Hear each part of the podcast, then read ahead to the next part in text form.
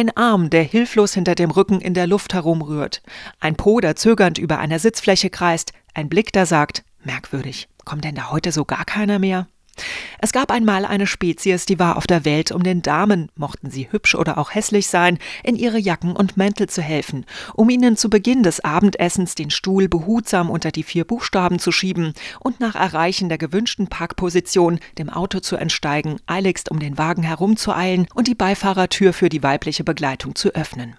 Heutzutage kugelt sich Frau womöglich noch eher die Schulter aus, als dass Mann ihr bekleidungstechnisch zu Diensten stünde. Hinter der Aktion einer Dame den Stuhl zurechtzurücken, schwanken Männer von heute wahrscheinlich zwischen der Vermutung, das Ganze habe entweder mit etwas Perversem oder aber mindestens mit etwas Unanständigem zu tun.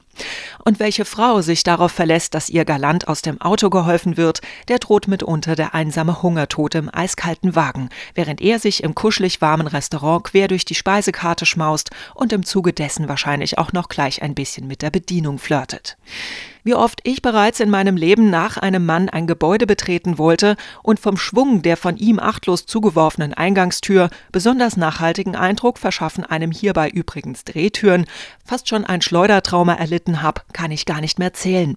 Wenn Frau ihren für das verlängerte Wochenende mit dem allernötigsten bestückten 30-Kilo-Koffer unter kläglichsten Lautäußerungen der Anstrengung minutenlang vergeblich versucht, auf die Gepäckablage im Zug zu hieven und Mann dabei nicht nur nichts tut, sondern eventuell auch noch augenzwinkernd mit dem Franklin Roosevelt-Zitat aufwartet. Bitte nicht um eine leichte Bürde, bitte um einen starken Rücken. Was einen Mann in einem solchen Moment reitet, ich habe keine Ahnung. In jedem zweiten Hollywood-Streifen, in dem der kühle Abendwind dem vermeintlich schwachen, aber zugegeben meist frierenden Geschlecht eine Gänsehaut verpasst, gibt Männer wie selbstverständlich und sogar noch unter größerer Aufopferungsbereitschaft als der heilige St. Martin persönlich seine Jacke her, um damit die zarten Schultern der Zitternden zu bedecken.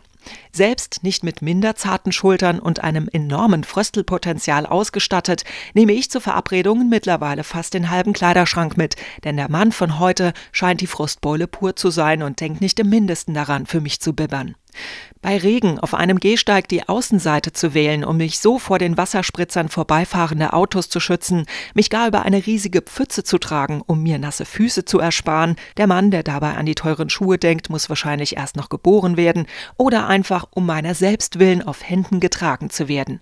Um solche und ähnliche Ideen hervorzubringen, scheinen moderne Männerhirne kaum noch in der Lage. Ob der Grund dafür in der Emanzipation zu suchen ist und die Frauen letztendlich selbst daran schuld sind, dass der Gentleman vor die Hunde ging, wer weiß. Aber es gibt ja noch Hoffnung, denn ganz und gar von der Bildfläche verschwunden ist diese Spezies noch nicht. Und so ist beispielsweise die Tierwelt mitunter ein Hort ausgesprochenen Kavaliergebarens.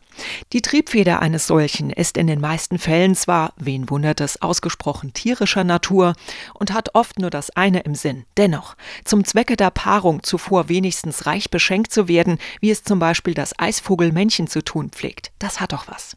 Nicht nur, dass der Eisvogelmann seiner Auserwählten eine einen frisch gefangenen Fisch serviert, beim Überreichen verbeugt er sich auch noch achtungsvoll vor seine Herzdame. Eher steinig wird's dagegen in Sexangelegenheiten bei Pinguinen. Wenn er ihr nämlich seine Aufwartung macht, dann mit einem kleinen Stein. Die sind an den meisten Orten, an denen Pinguine zu Hause sind, nicht nur äußerst selten, sie dienen zudem auch noch als Nistmaterial. An dieser Stelle sei den humanoiden Herren der Schöpfung allerdings ans Herz gelegt, bitte jetzt nicht gleich ein nützliches Küchenutensil zum nächsten Date mitbringen. Das vielleicht mit Abstand wohl romantischste Paarungsgeschenk allerdings erhalten flügellose und demzufolge flugunfähige Rollwespenweibchen. Die männlichen Tiere nämlich tragen in einem Freiflug ihre Damen von Blüte zu Blüte und lassen sie so köstlichen Nektar kosten. Zwar muss es jetzt nicht gleich unbedingt der Flug mit dem Heli zum Frühstück nach Paris sein. Ein bisschen was jedoch kann sich der Mensch vom Tierreich hin und wieder durchaus abschauen und jenseits aller Paarungsabsichten davon lernen. Und das gilt auch durchaus für Frauen. Hüben wie drüben nämlich gilt, Obacht zum Beispiel bei übermäßig häufigen und üppigen Blumengeschenken. Ob bei einer bestimmten australischen Singvogelart oder bei Klaus, Norbert und Co. Meistens nämlich steckt da was in Sachen Untreue dahinter.